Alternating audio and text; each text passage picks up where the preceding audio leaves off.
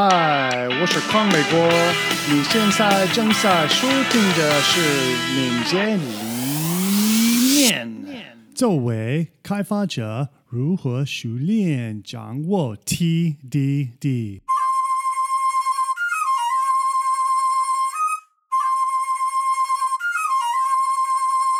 最重要的几点，开始实践。如果某个问题难度太大，暂时保留下来，之后再回过头来重构代码。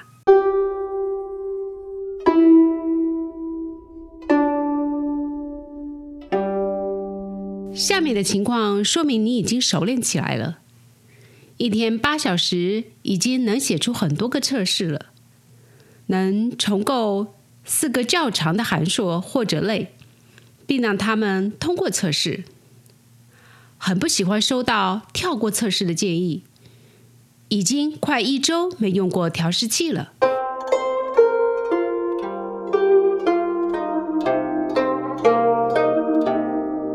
下面的情况说明你已经非常精通了，能教会他人如何熟悉 TDD。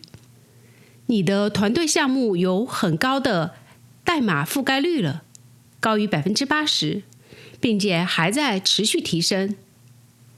团队的技术负债在每一轮冲刺中不断降低。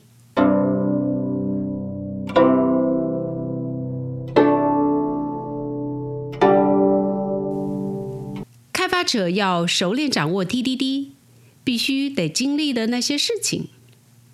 先编写测试代码，再写产品代码。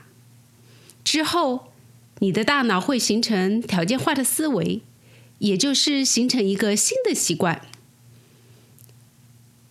四十四挑战是一种培养新习惯的方法。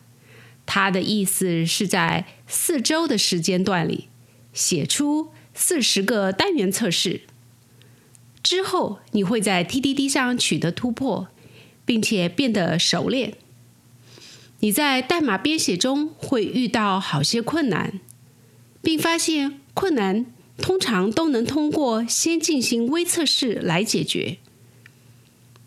你会发现一两个自己难以解决的问题，但没关系，继续努力。四周以后再来重新解决这个问题。这时候你已经成为了专家。能用你条件化的思维来平衡测试与产品代码了。在回顾微测试提供的快速反馈时，你感到非常享受。你开始注意到你开发出了更多的功能，而且在修复有问题的代码上花费的时间越来越少。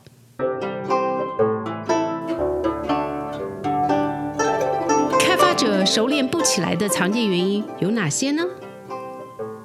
十四到二十二集的 IT 戏剧《敏捷思维》中，我们列出了几个原因。毫无疑问，最常见的原因就是开发者对于已有的思维定式太过于习惯和舒适了。我不先写代码，就没法写出微测试来。这种思维定式让他们不愿意挑战自己来尝试新事物，然后不舒适的感觉让他们继续自己既有的固定思维，跳过了要先写的微测试，直接编写代码。但这样反而让通过测试和实现功能的周期更长，也更冒险，因为你老是会遇到问题，却没有任何头绪。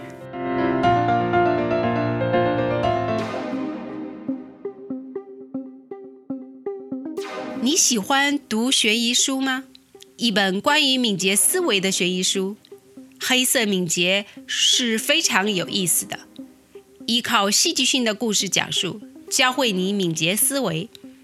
欢迎在康美国的微店查看这一集的播客注释。下一集会讲述一种调皮或优雅的方式来计算团队速度。